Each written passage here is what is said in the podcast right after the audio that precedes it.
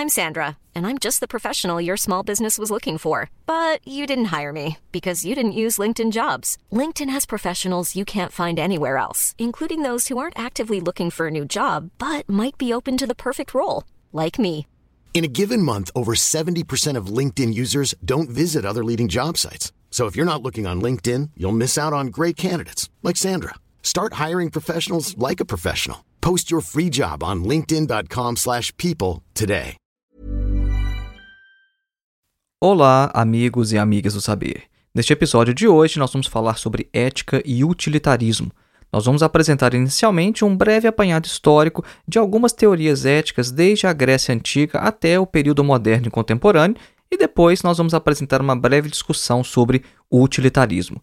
Em primeiro lugar, é preciso frisar que o que a gente comumente entende por ética, no uso cotidiano da palavra, não tem nada a ver com a ética filosófica. Na verdade, pode ter alguma coisa a ver, mas é bem diferente, assim como o uso do termo estética. Se você ouviu o nosso episódio sobre estética, você percebeu que a estética na filosofia é uma coisa muito diferente do que a gente comumente entende por esse termo. Então, no cotidiano, quando a gente diz, por exemplo, ah, nós temos que agir de forma ética, a gente quer dizer, a gente tem que agir de forma correta. Mas ética, filosoficamente falando, não é isso. Não é unicamente o que é certo ou o que é errado. Vou dar um exemplo aqui de uma questão ética que é muito complexa.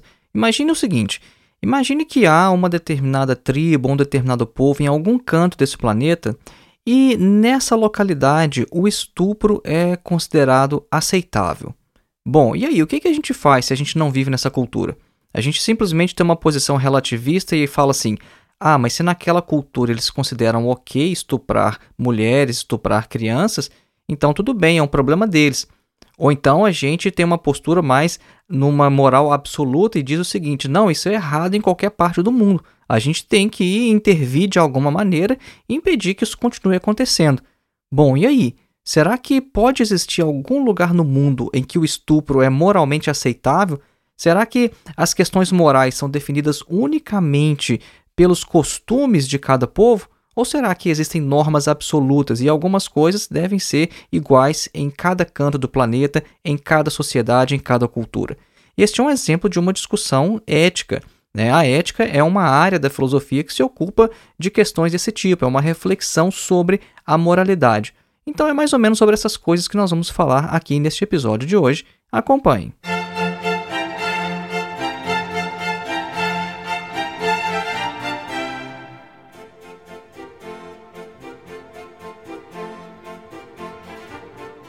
Antes de iniciar, um breve recado. Faça sua inscrição em nosso curso de Introdução à Filosofia, dos Pré-Socráticos a Sartre. O nosso curso tem mais de 14 horas de duração, oferece total flexibilidade, pois não há data nem de início e nem de término para você concluir, e você ainda recebe um certificado ao final.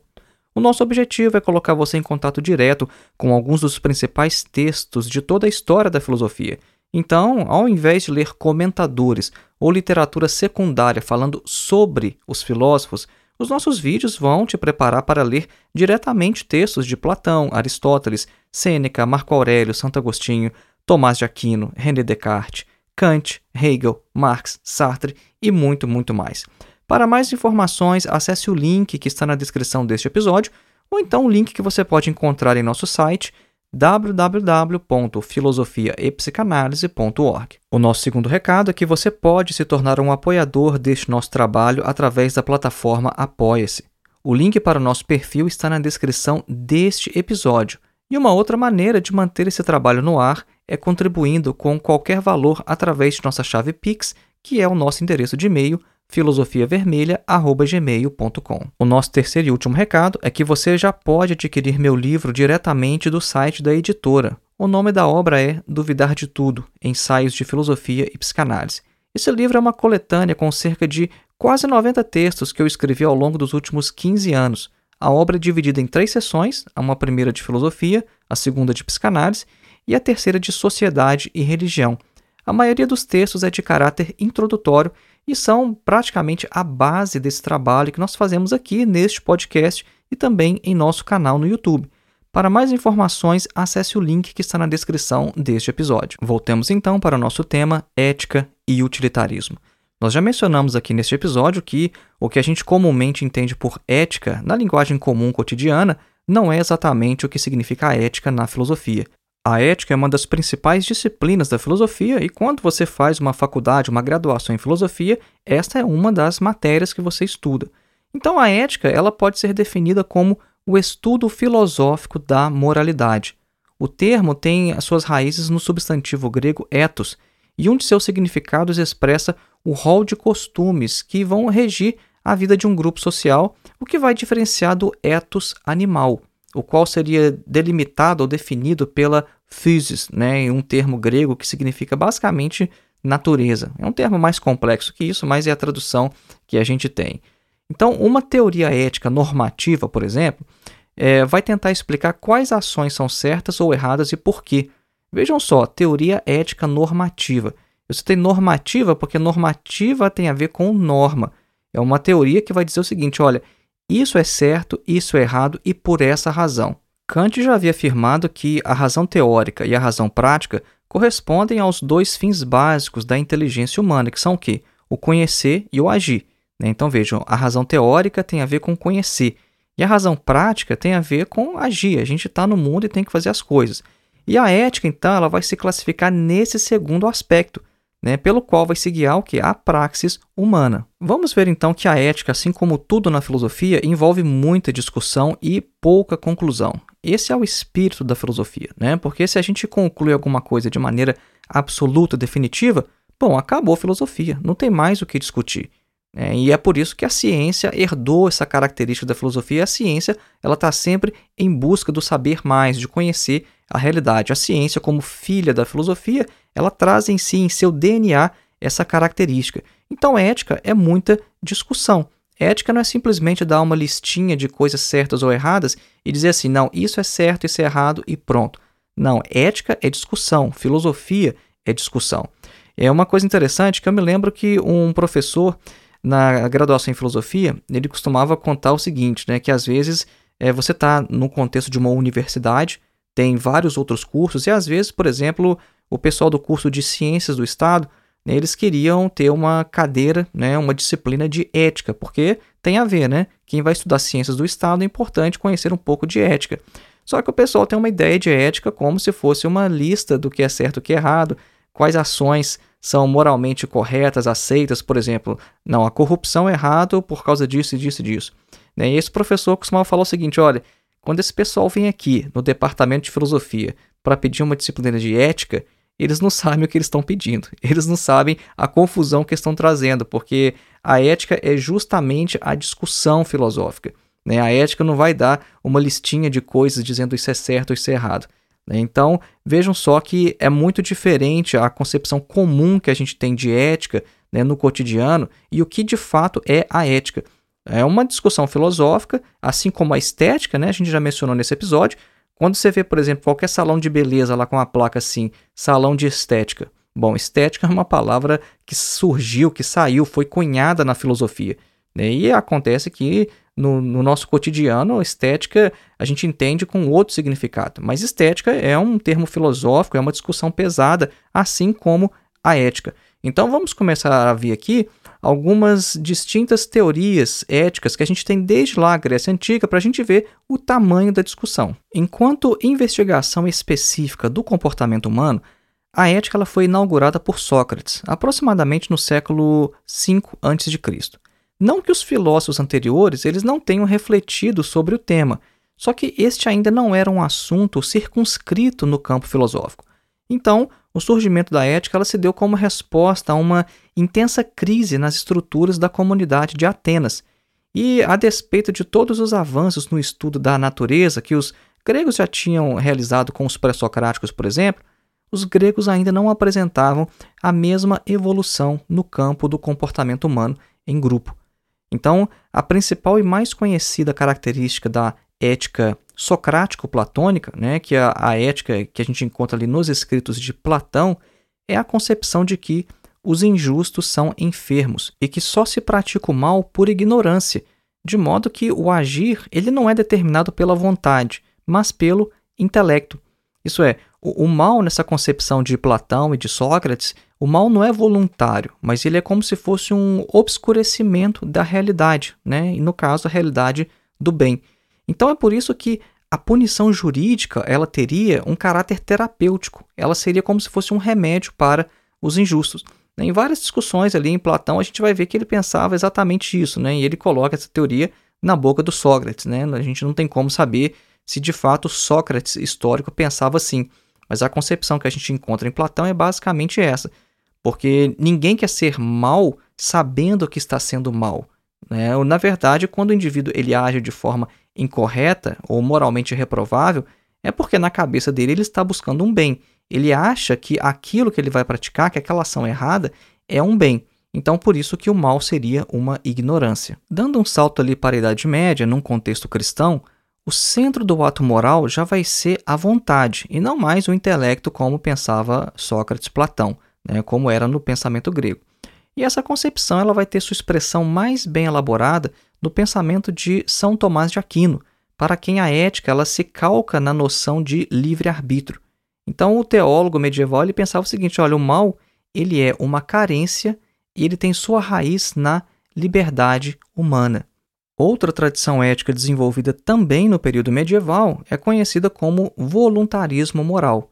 Nessa concepção, né, que está na contramão do sistema intelectualista, o homem pode conhecer o verdadeiro e escolher fazer o contrário, precisamente porque ele é dotado de livre-arbítrio. Então é necessário não apenas conhecer a lei, né, ou seja, conhecer o próprio Deus, mas também amar a Deus de forma incondicional. Então, o Santo Agostinho mesmo, ele se encontrava entre aqueles que afirmavam que o conhecimento sozinho não é suficiente ao indivíduo.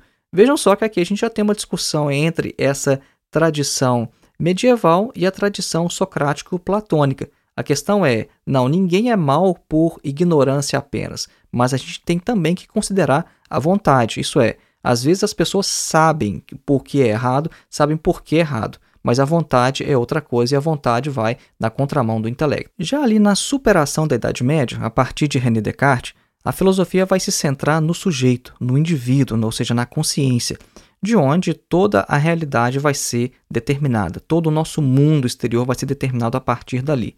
Então, nessa esteira vem também o Immanuel Kant, né? Immanuel Kant como um dos principais filósofos da modernidade.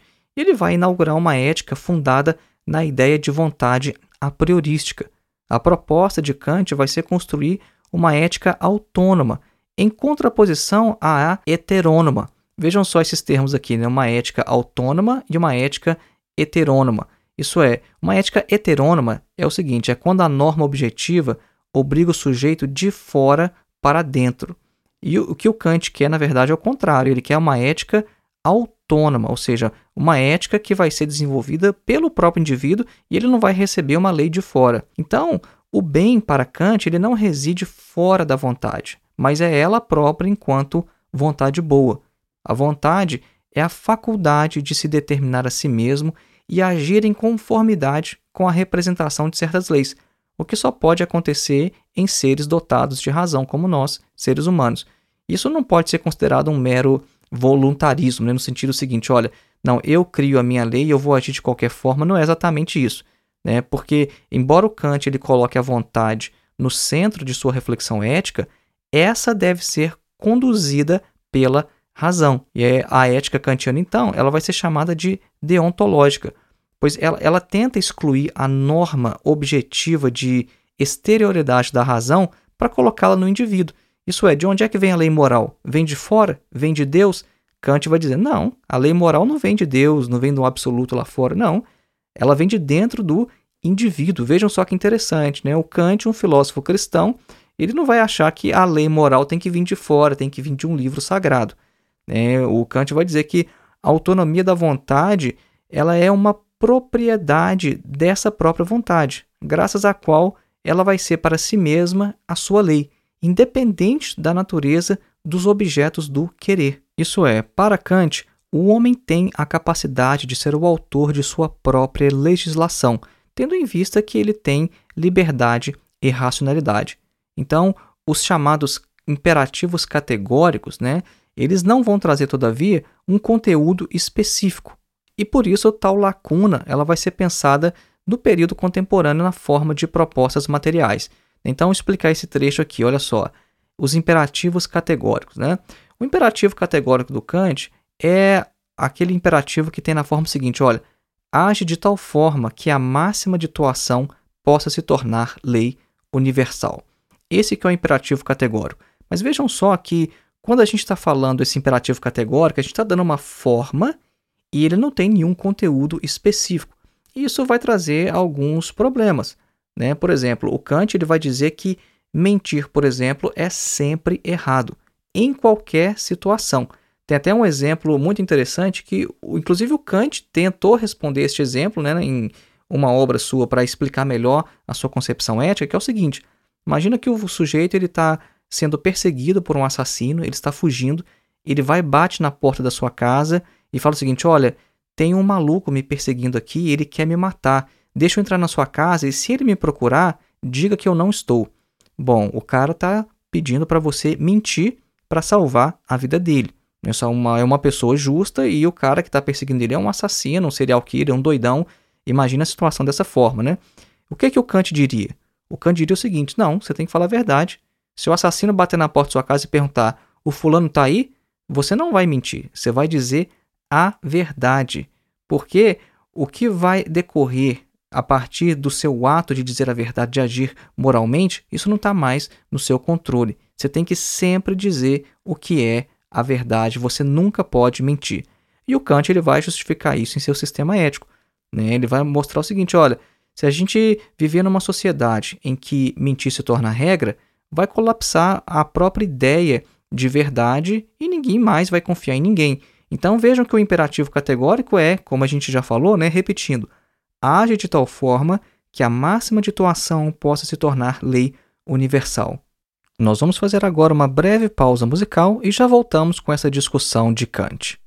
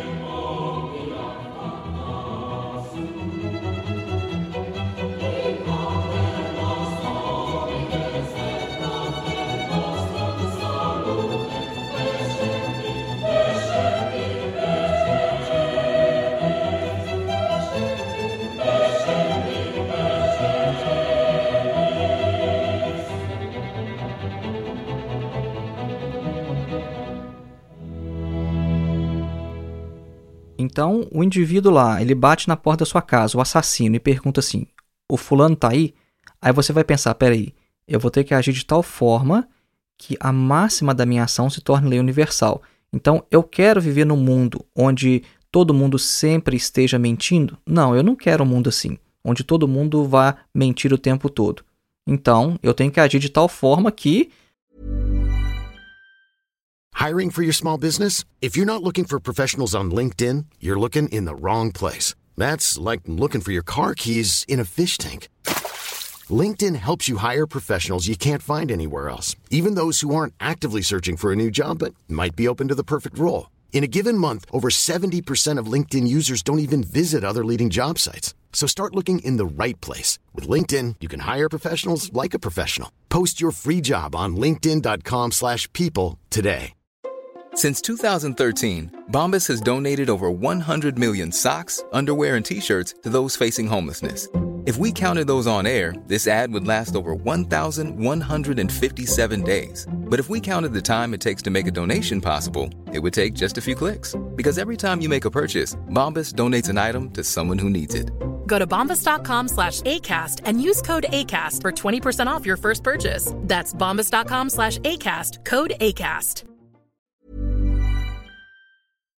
Eu espero que as pessoas ajam da mesma forma que eu. Né? Eu quero que as pessoas sempre digam a verdade. Então eu vou dizer a verdade. Sim, o sujeito está aqui. Aí o assassino entra lá e mata o cara. Então é uma situação complexa, estão vendo? O Kant, com o imperativo categórico, ele dá uma forma, mas a gente percebe que isso vai entrar em numa situação conflituosa, né? Isso vai trazer uma certa tensão com alguns conteúdos como esse do exemplo do assassino. Depois de Kant, nós vamos ter Hegel, o último grande sistematizador da história da filosofia ocidental. E para o Hegel, a consciência humana que conhece é a mesma que age, não estando separadas no indivíduo as experiências teórica e ética. Vejam só, nós já mencionamos essa questão da razão prática e da razão teórica. Né? A razão teórica ela vai conhecer, a razão prática vai agir. Para Hegel, elas não estão separadas. Então, o que, que o Hegel vai dizer? Conhecer é tornar-se cada vez mais livre. E ele vai mostrar que o processo dialético experimentado pela consciência é para saber de sua própria liberdade, o que vai englobar tanto o teórico quanto o prático. Então, a experiência ética para Hegel é um dos momentos da experiência da consciência na sua marcha rumo ao saber absoluto. Esse trecho ficou um pouco resumido demais, mas o mais importante para você levar daqui é o seguinte: Vejam só que nós temos uma discussão entre Hegel e Kant. Vejam que ética é sempre essa discussão. Ética não tem nada a ver com uma lista de regras do que é certo e o que é errado. Não, mas é uma discussão filosófica sobre o que é certo e o que é errado e também o porquê. Como nós devemos agir, de onde vem a lei moral, por exemplo. Então, ali depois de Hegel, a gente tem, por exemplo, o Nietzsche. Né? No Nietzsche, a gente tem uma completa crítica de todos os valores, na qual vai se investigar os próprios motivos que se encontram na base da criação dos valores. E o Nietzsche vai mostrar que esses motivos eles vão decorrer, antes de tudo, da vontade de poder. E o Nietzsche vai falar o seguinte: olha, a moralidade ela é ressentimento. A moralidade é a força reativa dos fracos para dominar a força criativa dos fortes através do discurso moral. Por isso que o Nietzsche ele propõe como procedimento de suspeita às bases da filosofia tradicional a inversão absoluta de todos os valores construídos pela razão. Então Nietzsche vai ser um filósofo que vai tentar jogar por terra tudo o que a gente entende por moralidade. Ele vai falar o seguinte, olha, moralidade, esse sistema como por exemplo o cristão, bom, isso é a moral dos fracos, é a moral dos escravos. Isso surgiu para tentar dominar os fortes. Isso é uma reação dos fracos para tentar limitar a vontade dos fortes. Vejam que interessante essa posição do Nietzsche, porque o que ele vai fazer é o que? É investigar como os valores surgem. Ele não vai considerar o seguinte: olha, os valores estão lá fora no mundo, estão lá no espaço sideral, são valores eternos dados por Deus e vamos tentar investigar quais são. Nietzsche vai dizer: não, não, não, a questão não é essa, não. Vamos investigar como isso surgiu. E aí o Nietzsche vai fazer, vai basear praticamente toda a sua filosofia, principalmente nesse aspecto da moral, para mostrar como que os valores surgem, e a posição dele é basicamente essa. A moral que a gente conhece, que a gente tem no Ocidente, principalmente a moral de inspiração socrático-platônica e cristã, é uma moral dos fracos. Nós mencionamos que na contemporaneidade alguns filósofos tentaram trazer a ética de Kant mais para o campo material, né, no sentido de formular uma ética material. E um dos filósofos que mais se esforçaram nesse sentido foi o Max Scheler. Ele propõe em sua ética de valores um a priorismo moral material, o que vai impossibilitar o estabelecimento de regras efetivas do agir dentro de imperativos vazios e abstratos, né? como a gente já mencionou aqui, que, né, que esse imperativo categórico do Kant ele é abstrato, ele é só uma forma e a gente depois tenta colocar conteúdos lá, mas isso vai levar a alguns problemas. Então, o Max Scheler ele vai hierarquizar várias classes de valores e essas classes elas devem se distinguir dos bens, visto que bens são coisas, isso é, são fatos que têm valor. Então, a ética de valores de Scheler se diz material, pois as matérias sobre as quais versa são conteúdos, essências, valores. Né? Então, mais uma vez, isso está bem resumido e o mais importante é, vejam que o Max Scheler está tentando corrigir o que havia de problemático ou o que há de problemático na ética de Kant. Outro teórico que também merece destaque no período contemporâneo é o sociólogo alemão Max Weber. Ele vai dizer que a gente tem que diferenciar as ações políticas das ações individuais, porque tem dois tipos de fundamentação ética que vão distinguir as boas e as más ações dos atores políticos. Tem o tipo de natureza pré-estabelecida, como por exemplo os Dez Mandamentos da Bíblia, e tem também o tipo que vai visar a resultados, como por exemplo a educação do maior número possível de pessoas. Esse primeiro tipo é chamado de ética de convicção e o segundo é chamado de ética de fins, que vai dar legitimidade à ética de responsabilidade, que é considerada por ele como a ética própria e adequada à política, porque ela é pautada no princípio da racionalidade segundo o fim. Outra importante contribuição vai ser do filósofo alemão Jürgen Habermas, que trabalhou na ética do discurso ou da discussão. O sistema de Habermas ele tem como objetivo substituir o primado da razão prática pela razão comunicativa, que vai pressupor um médium linguístico por meio do qual as interações sociais elas se interligam, o que vai possibilitar e também limitar a compreensão e a ação dos indivíduos no tempo. Né? E o fim de tais interações é o consenso de um discurso que possa ser validado racionalmente. Neste episódio, nós já citamos diversos filósofos e pensadores gregos e alemães, mas nós temos também uma contribuição que vem do Brasil, que é o filósofo mineiro Henrique Cláudio de Lima Vaz. Né? O Lima Vaz ele vai estruturar a sua ética clássica dialetizada em tríades expressivas dos desdobramentos da razão prática, e elas vão encontrar o seu termo no ato da consciência moral. Então, os momentos da experiência ética do indivíduo, eles vão ser os momentos subjetivo, o intersubjetivo e o objetivo do agir moral. Né? Esse sistema do Lima Vaz ele vai retomar em alguns aspectos o modelo legado por Hegel. Então vejam só que nós passamos por diversas teorias éticas de uma forma muito rápida. O objetivo não é fazer com que você se torne um especialista ou mesmo compreenda e já consiga repetir tudo que a gente passou, mas o objetivo é a ética é uma discussão complexa. Vocês estão vendo que nós temos grandes filósofos, um discordando do outro, e todos estão buscando explicar por que as nossas ações são certas ou erradas. Então vejam que a ética, enquanto disciplina filosófica, ela é muito mais do que aquilo que a gente imagina de maneira simplória no cotidiano. Né? Então, se você sair daqui deste episódio com essa sensação de que, opa, peraí, ética é muito mais do que dizer isso é certo ou errado, bom, então o nosso objetivo foi alcançado. O principal é isso, te dar uma dimensão de que a ética é discussão filosófica e não é sinônimo de ação moralmente correta. Como nós passamos de uma maneira muito rápida por todos esses sistemas, né, só apenas mencionamos esses diversos pensadores, nós vamos agora apresentar uma breve reflexão sobre utilitarismo. Isso é importante porque o utilitarismo é a teoria ética de grande parte dos sistemas econômicos e políticos modernos. Quando a gente vai falar de política, por exemplo, se uma ação é moralmente correta ou não, numa perspectiva de massas, né, numa perspectiva de governo, bom, o que está por trás ali é muito provavelmente o utilitarismo. Então é importante a gente conhecer se a gente quer alcançar uma compreensão um pouco mais profunda, ou seja, filosófica, da realidade que a gente vive. Mas nós vamos fazer isso logo após mais uma breve pausa musical.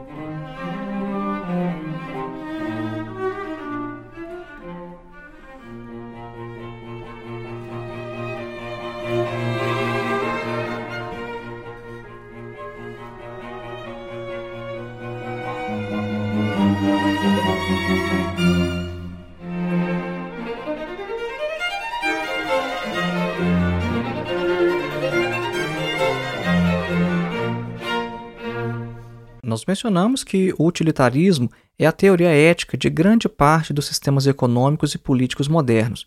Então, enquanto doutrina, ele tenta orientar a vida em sociedade, fornecendo critérios sobre o que fazer, o que admirar ou então como viver, tendo em vista sempre a maximização da felicidade. Vejam só, maximizar a felicidade da maioria.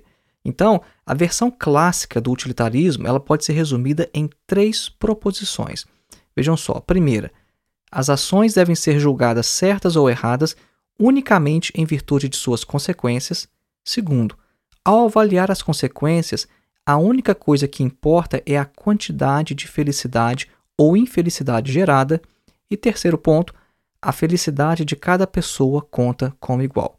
Bom, essas são as três proposições básicas da versão clássica do utilitarismo. Percebam que a gente já tem um problema filosófico aqui, uma discussão, né? Porque a, no primeiro ponto, né, a gente falou, olha, as ações devem ser julgadas certas ou erradas unicamente em virtude de suas consequências. Bom, e aquele caso do mentiroso lá que a gente citou em Kant, né, quando o assassino bate na porta de sua casa e você teria que mentir para salvar uma vida. Bom, de acordo com o utilitarismo, né, estaria ok você mentir. Sim, o que conta é o que? É a consequência. O Kant discorda. Você, não, o que conta não é a consequência. O que conta é o que você faz e as consequências elas não te dizem mais respeito. Vejam só, isso é ética. Né? Isso é ética enquanto disciplina filosófica. É discussão. E aí, como é que a gente decide? Né, então vamos ver então basicamente algumas críticas que são feitas ao utilitarismo clássico. Então, em primeiro lugar, o princípio de que as consequências são tudo o que importa é um dos principais pontos de objeção ao utilitarismo. E essa crítica vai se assentar no seguinte tripé: justiça, direitos e considerações por razões do passado. Isso é, a, justiça em primeiro lugar, porque a versão clássica do utilitarismo vai levar a situações em que cometer uma injustiça é moralmente justificável, como, por exemplo, condenar um inocente para trazer felicidade a um número maior de pessoas. Então imagina só, às vezes você tem um determinado indivíduo, um determinado político, né, que pode ser encarcerado porque a grande parte da população não gosta desse político, mas às vezes ele é inocente. Às vezes ele está sendo condenado unicamente para aplacar uma, uma série de vingança política, mas o indivíduo em si ele é inocente. E aí, de acordo com o utilitarismo, bom, se isso vai trazer felicidade para a maioria das pessoas, então vamos pegar esse indivíduo, vamos meter na cadeia, vamos executar, vamos fazer o que for. Então, a versão clássica do utilitarismo pode levar a esse problema. Agora, os direitos, que foi o segundo ponto que nós mencionamos, é pelo fato de mostrar que a violação a alguns direitos individuais básicos, ela também pode ser moralmente justificável se esse ato trouxer felicidade a um número maior de indivíduos. Né? O que a gente acabou de mencionar aqui, isso pode estar envolvido também nesse exemplo que a gente deu. Né? Vamos condenar, é, vamos colocar na cadeia um político inocente porque tem uma massa lá fora enraivecida e isso vai trazer felicidade a essa grande massa. E o terceiro aspecto que é considerações por razões do passado, pelo fato de que o utilitarismo ele sempre olha para o futuro e dessa maneira promessas que nós fizemos no passado elas poderiam ser quebradas se a gente achar que o seu não cumprimento vai trazer melhores resultados no futuro. Outra questão também no utilitarismo que parece problemática é a ênfase quase que hedonista na felicidade como a única coisa que importa. Porque dizer que algo é bom não é o mesmo que dizer que algo é correto. Por exemplo, a amizade. A amizade é uma relação que é avaliada em si mesma e ela nos traz felicidade porque é boa. Ela não é considerada boa porque ela nos traz felicidade. E o terceiro princípio do utilitarismo, né, como a gente formulou no início, isso é, a felicidade de cada pessoa conta como igual, equivale a dizer que todos devem ser tratados igualmente.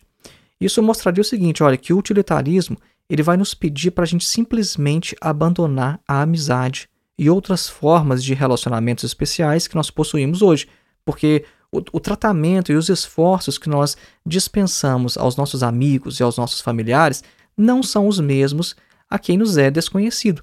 Então, tratar todos igualmente estaria dessa forma em desacordo com o senso comum de que a gente não deve tratar todo mundo da mesma maneira, porque o mundo não funciona assim. Então, por exemplo, a gente deveria, segundo o utilitarismo, lamentar o falecimento de um completo desconhecido com a mesma intensidade que a gente faria na morte de um amigo, por exemplo. Existem, no entanto, novas versões do utilitarismo que vão tentar responder a todas essas objeções. Então, a primeira linha de defesa vai afirmar o seguinte: olha, exemplos exagerados que quase não acontecem no mundo real são de pouca relevância para refutar a doutrina utilitarista. É, então, às vezes, a gente pega um exemplo isolado assim e fala assim: ah, aqui achei um contra-exemplo para mostrar que o utilitarismo é inconsistente ou pelo menos é indesejável. Né? E essa primeira linha de objeção vai falar o seguinte: olha, esses exemplos exagerados, isso quase nunca acontece, então não é um argumento forte o suficiente para fazer colapsar ou sugerir um abandono do utilitarismo. É, e uma segunda linha de defesa vai afirmar o seguinte: olha, o princípio de utilidade é um guia para escolher regras e não atos individuais. Então, essa nova forma de utilitarismo é chamada de utilitarismo de regras, em contraste com o utilitarismo de atos.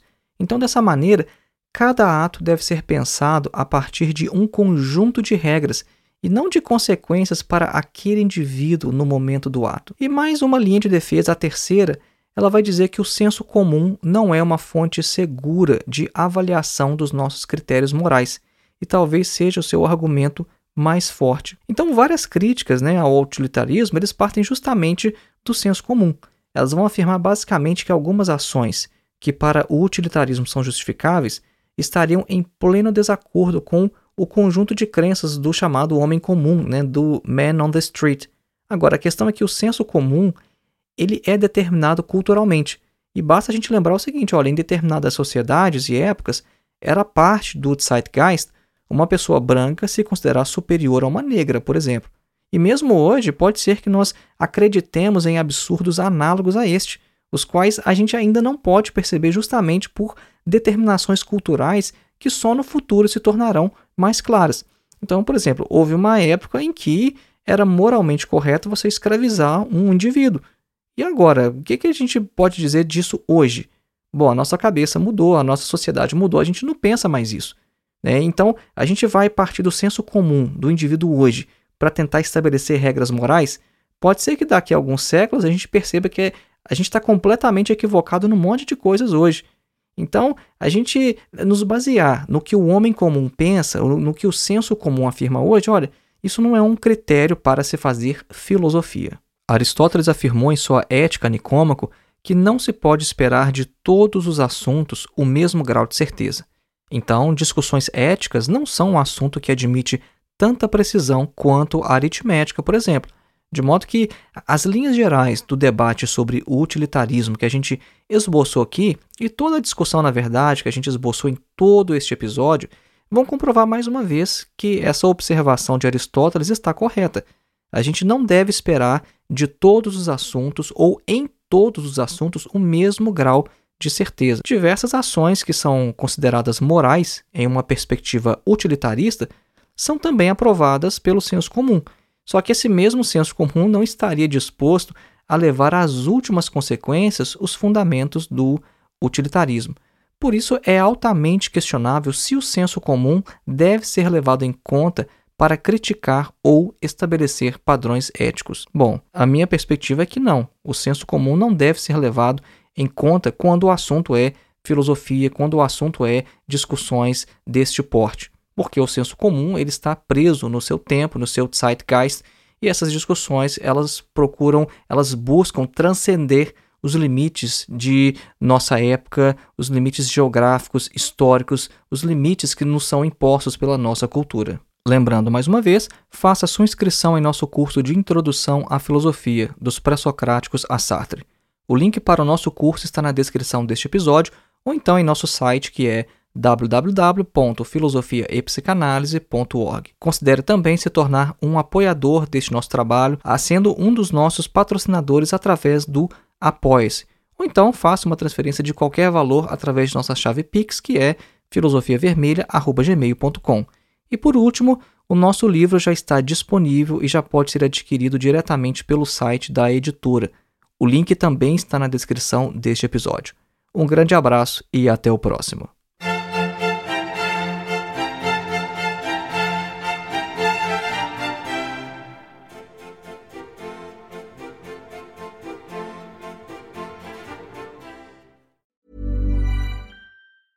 Even when we're on a budget, we still deserve nice things. Quince is a place to scoop up stunning high-end goods for 50 to 80% less than similar brands. They have buttery soft cashmere sweaters starting at $50, luxurious Italian leather bags, and so much more. Plus, Quince only works with factories that use safe, ethical, and responsible manufacturing.